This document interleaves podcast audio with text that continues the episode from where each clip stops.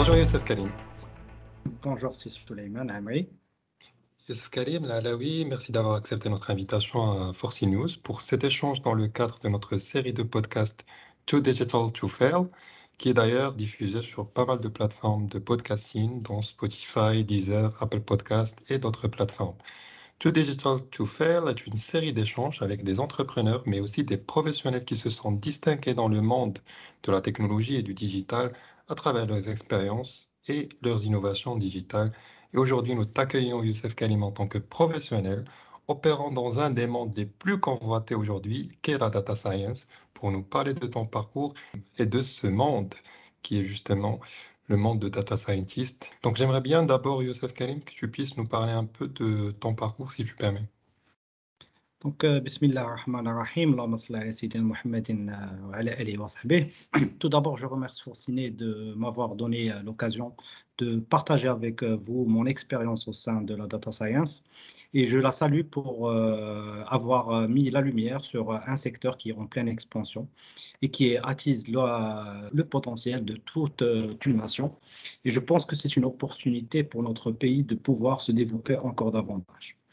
Donc, euh, en concernant mon parcours académique, donc euh, j'ai commencé avec l'obtention d'un baccalauréat euh, sciences mathématiques au sein du, au sein du Maroc. Donc, suite à cette obtention, j'ai opté pour partir en France pour avoir un cursus élève ingénieur. Donc, type, ça a commencé par trois années de classe préparatoire, courant desquelles j'ai acquis des connaissances assez solides en mathématiques et dans un souhait de pouvoir, je dirais, combiner entre ma passion et euh, mon métier d'avenir, à savoir les mathématiques, ben, j'ai opté pour faire une école dont la spécialité étant les, euh, les mathématiques. Donc, chose que j'ai euh, faite en intégrant une école d'ingénieur, donc à savoir l'INSAI, donc, qui est une école de statistique qui se retrouve sur, Rennes. Et suite à cela, ben, j'ai opté pour faire un, master de recherche, donc cohabiter entre l'INSAE, qui est la deuxième école de référence à Paris, et puis Paris-Dauphine. Donc, euh, suite à cela, ben, j'ai acquis des connaissances assez solides en informatique, en statistique et aussi en, finance. Donc, euh, c'est double compétence. Donc, à l'époque, euh, quand j'étais étudiant, ben, il y avait un fort lien et une forte causalité entre les deux secteurs, à savoir informatique et mathématiques et statistiques. C'est ce qui a vu émerger dans les années où j'ai obtenu mon diplôme, à savoir 2008-2009, ben, l'immersion des premiers data scientists au monde, donc à savoir que c'était chez, Google. Donc euh, l'aspect data scientist essentiellement, c'est euh, combiner entre les statistiques, la modélisation mathématique et l'informatique, chose que j'ai pu acquérir durant mon parcours euh, académique. Euh, suite à l'obtention de mon, diplôme, donc j'ai opté pour revenir euh, à mon pays pour pouvoir euh, m'acquitter de mon devoir de développement de notre pays. Donc, suite à, j'ai rejoint différentes institutions, donc des grandes institutions marocaines, où j'ai pu les accompagner dans leur transformation de la data, c'est-à-dire mettre la data au corps des préoccupations du top management pour pouvoir driver euh, le business donc euh, sur différents aspects parce que c'est essentiellement la data qui permet de, au top management et aux dirigeants de l'entreprise d'avoir un œil partout sur euh, l'ensemble de la chaîne de production mais aussi sur les différents points de vente. Alors donc justement, tu as exercé dans pas mal d'expériences le métier de data scientist au Maroc. Et c'est parmi les métiers, comme tu as dit, qui sont en expansion. Maintenant, pour rapprocher plus nos auditeurs en fait de ce métier-là, que fait un data scientist? Et par rapport à toi, justement, à quoi ressemble ton quotidien dans dans l'exercice de ce métier-là? Alors, pour pouvoir euh, rapprocher nos auditeurs par rapport aux data scientists, ben, je, commencerai déjà par expliquer tout simplement euh, le concept du data scientist. C'est que le concept du data scientist, c'est faire parler les données. Pourquoi est-ce qu'on essaye de faire parler les données C'est pour retranscrire une réalité à travers les données.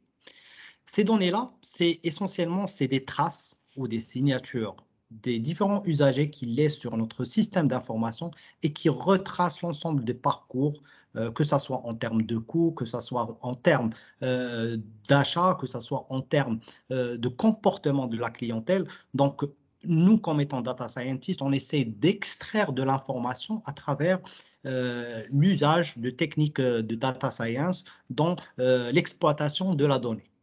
Donc, ça part de soi, c'est que pour faire parler de la donnée, ben, on a besoin d'une double compétence en informatique. Pourquoi en informatique? C'est pour extraire l'information brute, travailler l'information brute et interroger les différents systèmes opérants.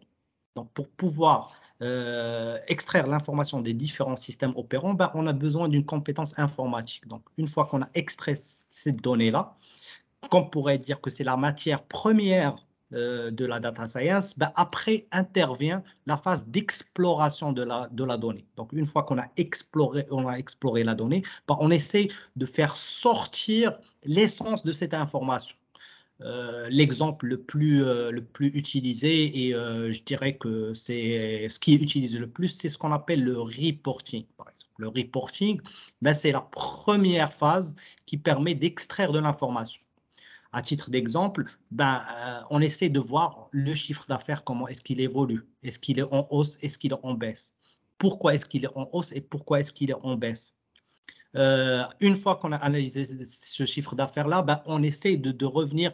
Pourquoi est-ce qu'on a ce chiffre d'affaires? Est-ce que c'est un, segment de clientèle qui, qui, est en repli? Est-ce que c'est tous les segments de la clientèle qui sont en repli?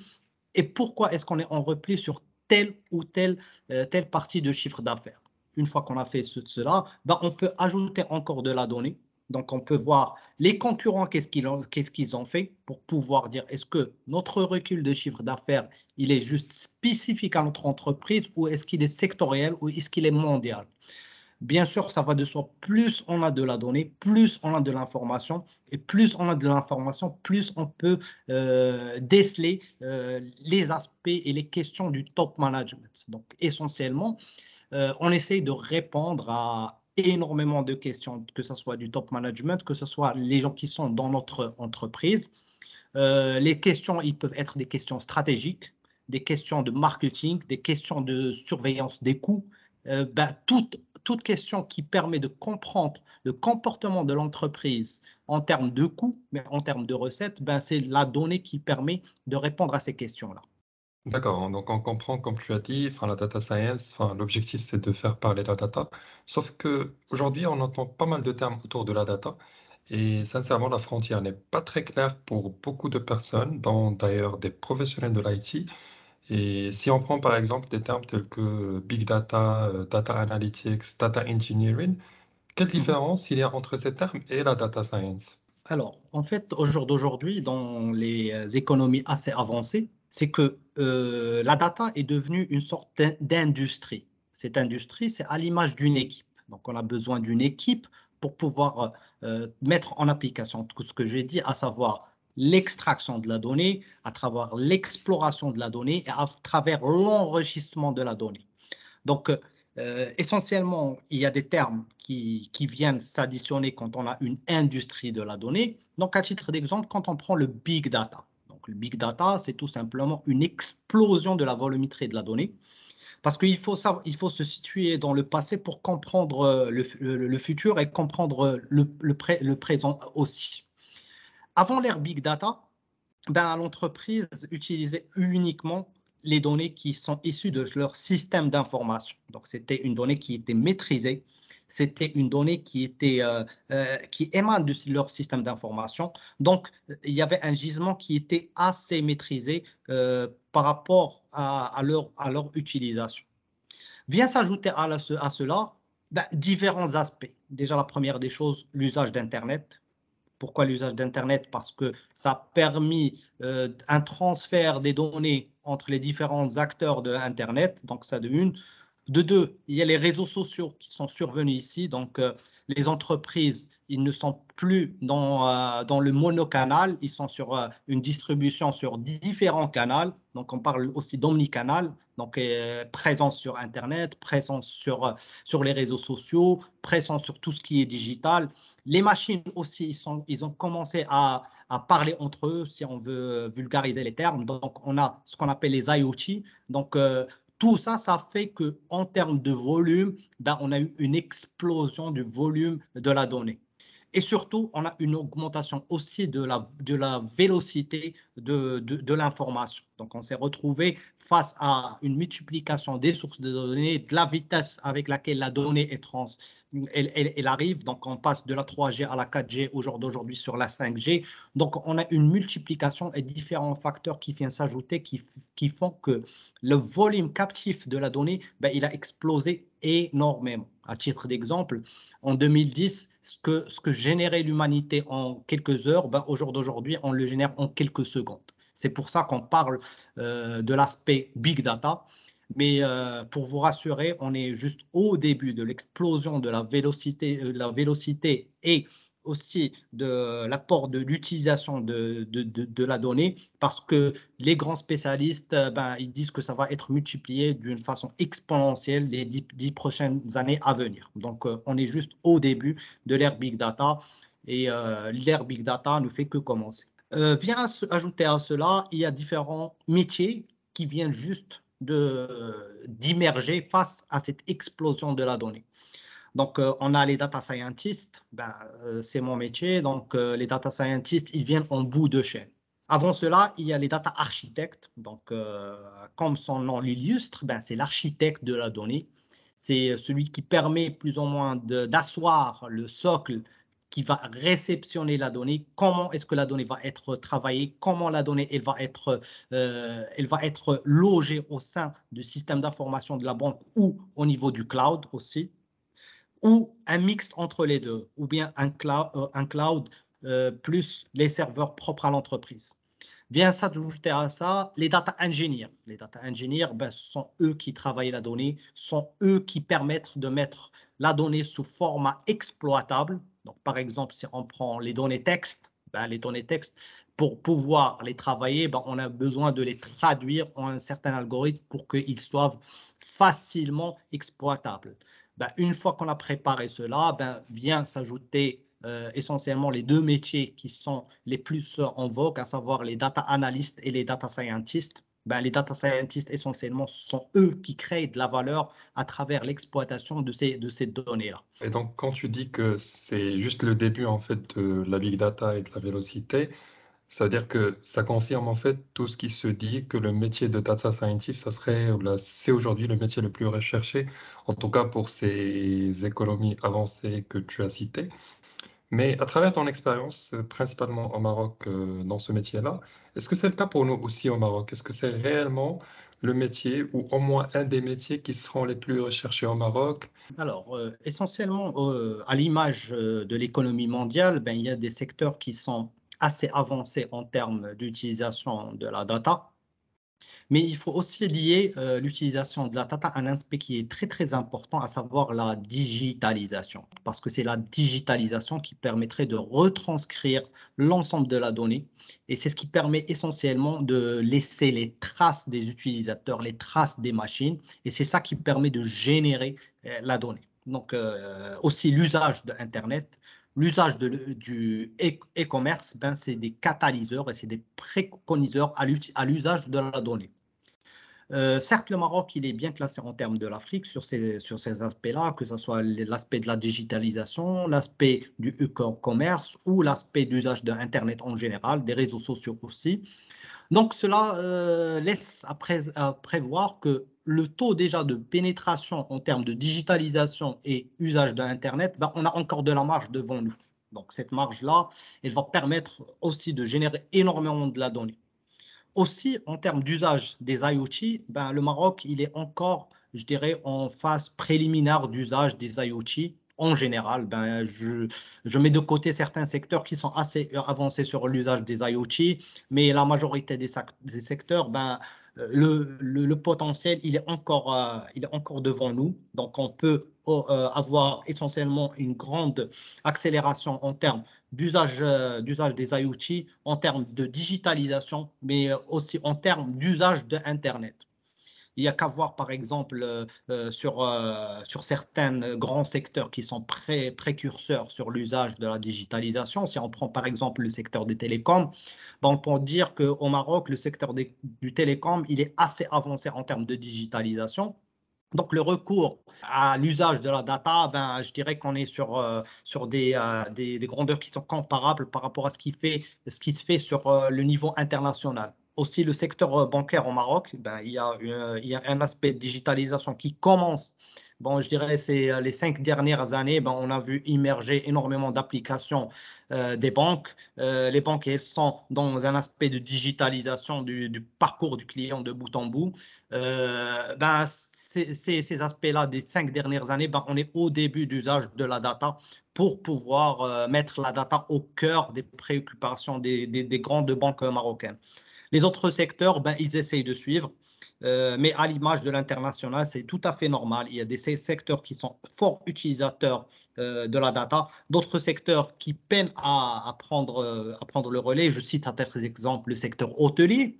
Ben, le secteur hôtelier, au niveau international, l'usage de la data n'est pas assez avancé que les autres secteurs, par exemple les, les telcos ou, ou, le secteur bancaire, le secteur de l'assurance, etc., etc. Après, l'aspect technique, l'aspect moyen, l'aspect humain, c'est pas ça qui manque. Euh, essentiellement, alhamdoulilah, notre pays, il regorge de compétences, euh, que ce soit mathématiques euh, et, ou, ou, informatiques. Je souligne bien et ou informatique, parce que d'ailleurs, la majorité euh, des, des, Marocains, ils sont assez brillants sur l'aspect mathématique et informatique.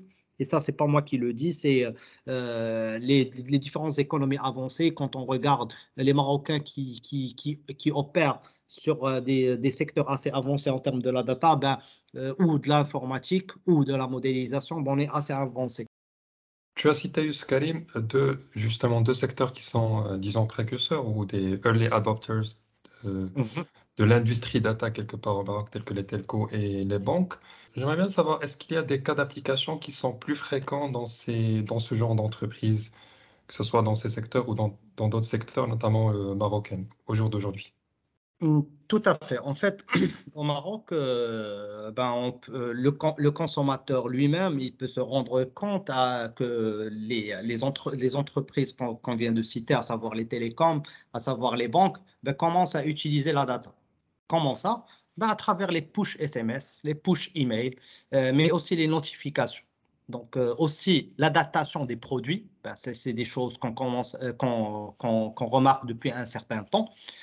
Par exemple, sur les télécoms, ben, quand on regarde les trois acteurs télécoms au niveau national, ben, ils essayent de, de, de, faire une, diversification de l'offre. Ah, par exemple, sur le mix entre data et voice, entre ceux qui utilisent uniquement du voice et ceux qui utilisent de la data uniquement. Donc, on va retrouver à l'image de leur, de leur étude euh, en termes de la donnée, exploitation de la donnée, ben, qu'ils ont analysé leurs données, ils ont trouvé que essentiellement les clients, ben, il y en a des clients qui sont appétents à la data uniquement, et on a ceux qui utilisent que du voice, c'est-à-dire qui juste qui appellent, et on a ceux qui font un mix euh, entre les deux. Donc ces offres-là ben, émanent des études euh, de, la data.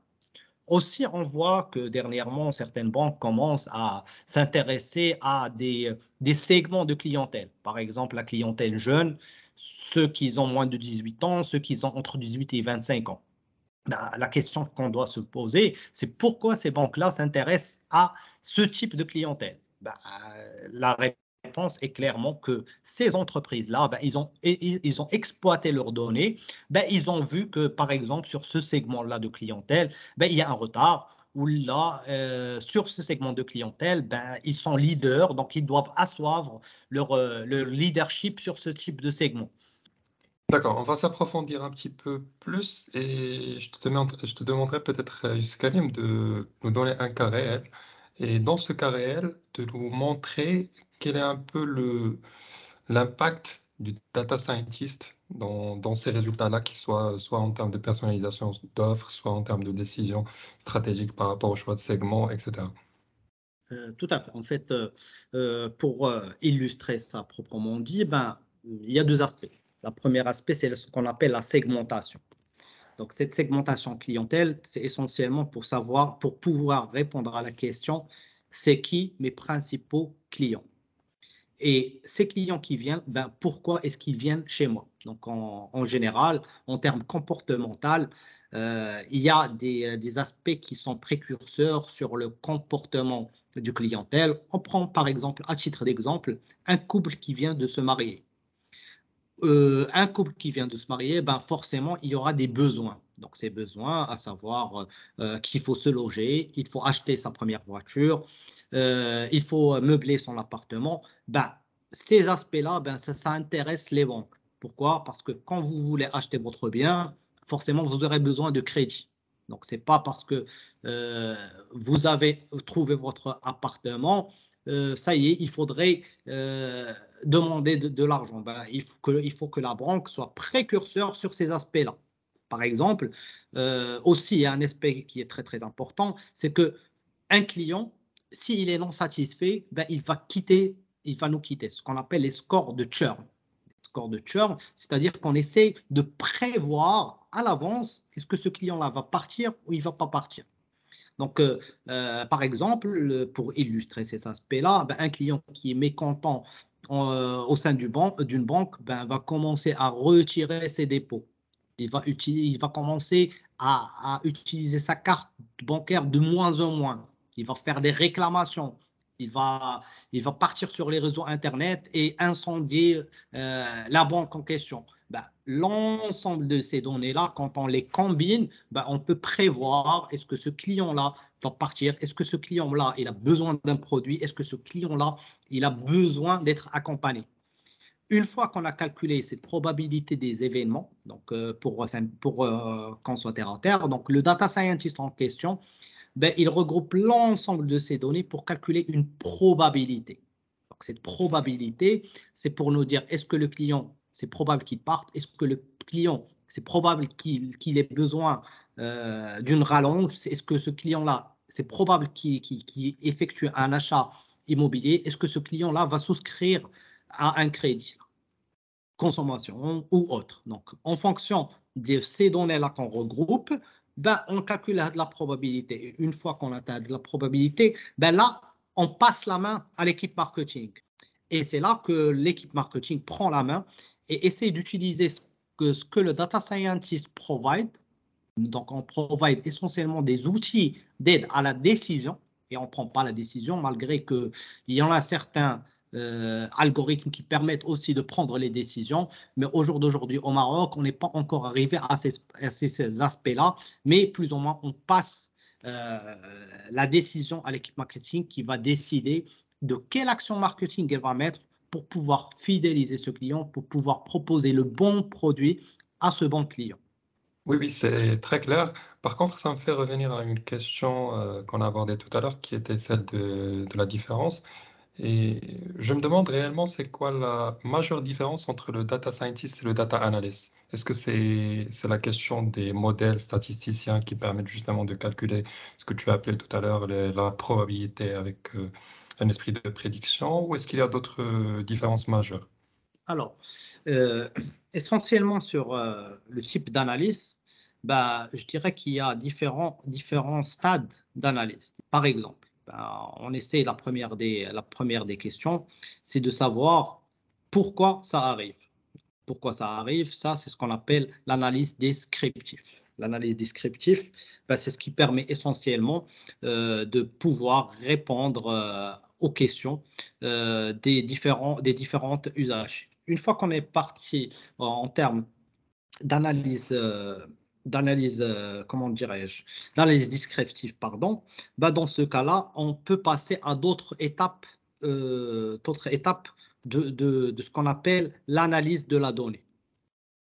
Donc, euh, la, la, deuxième étape, bah, elle est plus complexe que la, que la première parce qu'on peut décrire les données, mais aussi euh, on peut faire une analyse causale.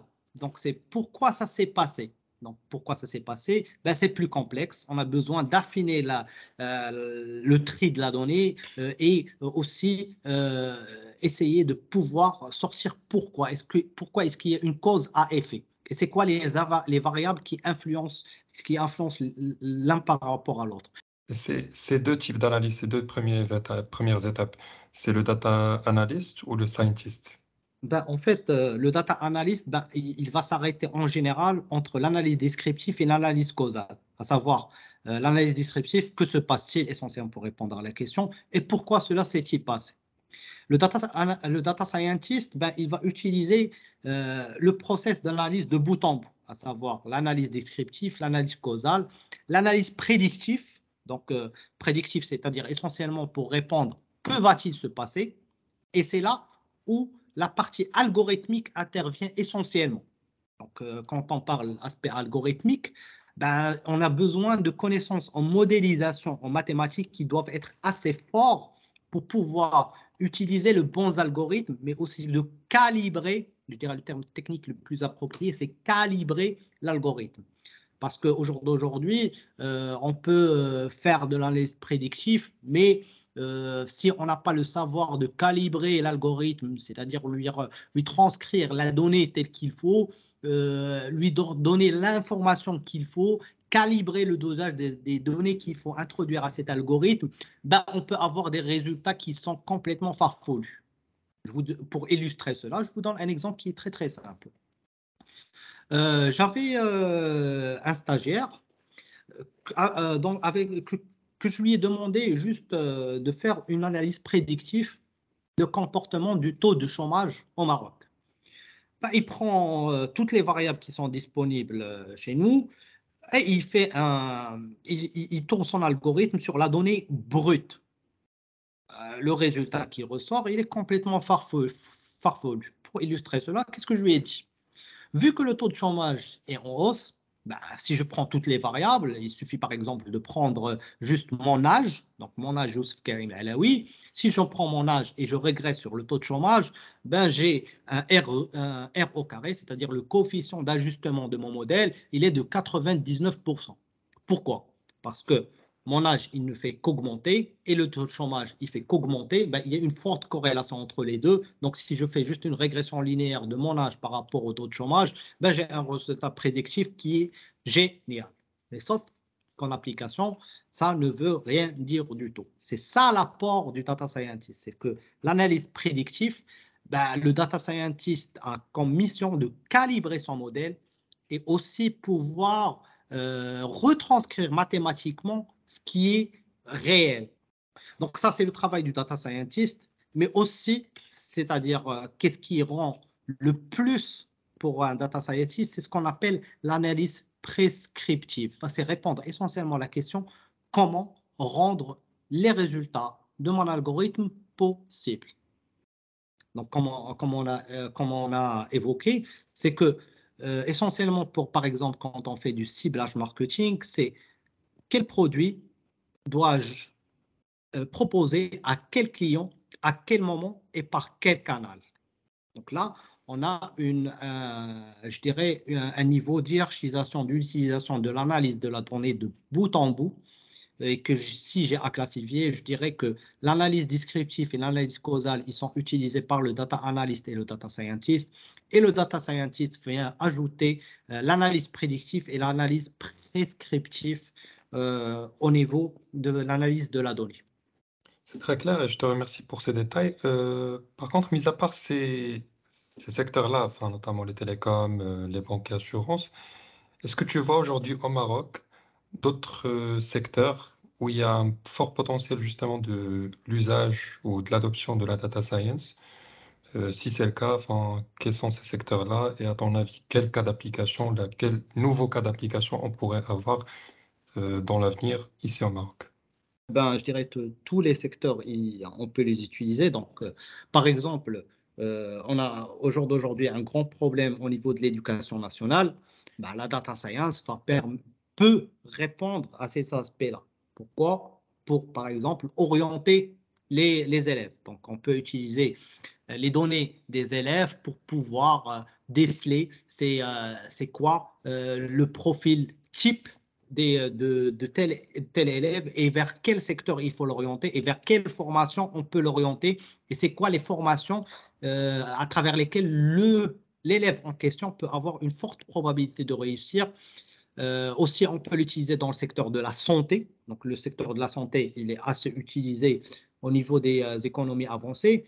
Par exemple, je cite un exemple aux États-Unis, pour pouvoir prévoir la propagation du rhume en général, ben, euh, le ministère de Santé aux États-Unis ben, utilise les mots de recherche des internautes américains, ceux qui cherchent certains mots qui sont en rapport par rapport au rhume. Donc, le secteur aussi de, la santé peut, peut en bénéficier de l'usage de la, de, la, de la donnée aussi.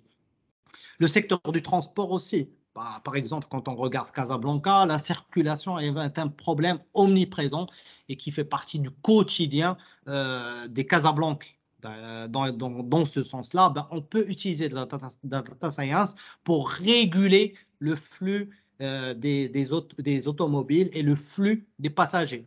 Aussi sur le transport en commun, on peut résoudre énormément de problèmes. Euh, bah, au, jour d'aujourd'hui, sur euh, certaines économies qui sont assez avancées, bah, le transport en commun n'est plus par rapport à l'heure. C'est-à-dire que ce n'est pas chaque 5 minutes que le bus passe, ce n'est pas chaque 10 minutes, mais c'est en fonction de la demande de passagers. Euh, donc, vous voyez que la donnée elle est omniprésente dans tous les aspects au quotidien. Euh, donc, on peut l'utiliser dans différents secteurs. Donc, euh, j'ai essayé essentiellement de donner euh, des, des, exemples sur l'administration centrale, sur les transports en commun, sur l'éducation, parce que c'est ce qui touche directement le citoyen marocain et c'est là où est-ce qu'il peut jauger de l'importance de l'usage de la donnée en question. Tu as parlé de compétences. c'est d'ailleurs une des questions qui se pose pour pas mal de, disons, d'étudiants, mais aussi professionnels. Pour devenir un data scientist, est-ce qu'il y a un parcours type? Qu'est-ce qu'il faut avoir? Tu as parlé de mathématiques, d'informatique. Et quel parcours il faut suivre pour accéder à ce métier? Alors, aujourd'hui, il y a n'y a pas uniquement un seul parcours qui est le, plus privilégié, malgré que on trouve, on commence à avoir, par exemple au Maroc, certaines euh, grandes écoles qui commencent à offrir un parcours data scientist pur et dur. Ça, donc ça, c'est la voie je dirais, la première voie. Euh, il faut avoir des compétences en informatique. Donc, si on est friand face à l'informatique, euh, ce n'est pas la peine de s'aventurer dans, dans, ce secteur-là parce que c'est très, très demandeur en termes d'informatique. Et sans informatique, ben, on ne peut pas faire grand-chose. Aussi, l'aspect modélisation est très, très important. Donc, je dirais pour pouvoir avoir l'aspect data scientist, il faut essentiellement ou bien avoir euh, c'est un et ou. Euh, une double compétence en informatique et en modélisation, c'est-à-dire que au jour d'aujourd'hui, un ingénieur en informatique ben, peut se reconvertir euh, en data scientist ou en data engineer. le lien qui reste entre les deux, il est très très, il est très très poreuse. Donc il n'y a pas trop de trop d'inconvénients à se reconvertir. Aussi, les grands, les grands euh, ceux qui sont des compétences en mathématiques appliquées, ben, peuvent aussi se reconvertir euh, sur l'aspect de la data en faisant des formations parallèles. Ben, la, formation, il y a plein, plein, plein, plein de plateformes de formation en ligne qui permettent d'acquérir les compétences. Et euh, il faut essentiellement, essentiellement, le plus important, c'est avoir la volonté et euh, aussi, je dirais que c'est un métier qui demande à être passionné par, euh, euh, par l'aspect de modélisation et l'aspect informatique. De la volonté et de la passion, en tout cas, c'est ce qu'on a ressenti, Youssef Karim, durant cet échange. Je te remercie beaucoup pour ces détails, pour la richesse justement des informations que tu as partagées avec générosité et beaucoup de sens de pédagogie aussi. Donc, je t'en remercie, Youssef Karim. Euh, pour justement avoir accepté notre invitation et pour cet échange très fructueux. Bah, c'est moi qui vous remercie de m'avoir donné euh, la possibilité de pouvoir euh, parler de ma passion et de mon métier et j'espère que ça a été d'une utilité pour l'ensemble des personnes qui vont écouter le podcast et d'ailleurs je vous remercie pour cette initiative qui est louable. Bah, je n'en doute pas, ça serait vraiment très intéressant pour eux. Merci à toi, merci à toutes les auditrices et à tous les auditeurs. Et à très bientôt pour un autre, un autre échange avec un autre invité du monde du digital, toujours dans le cadre de notre série de podcasts Too Digital, Too Fair. À très bientôt.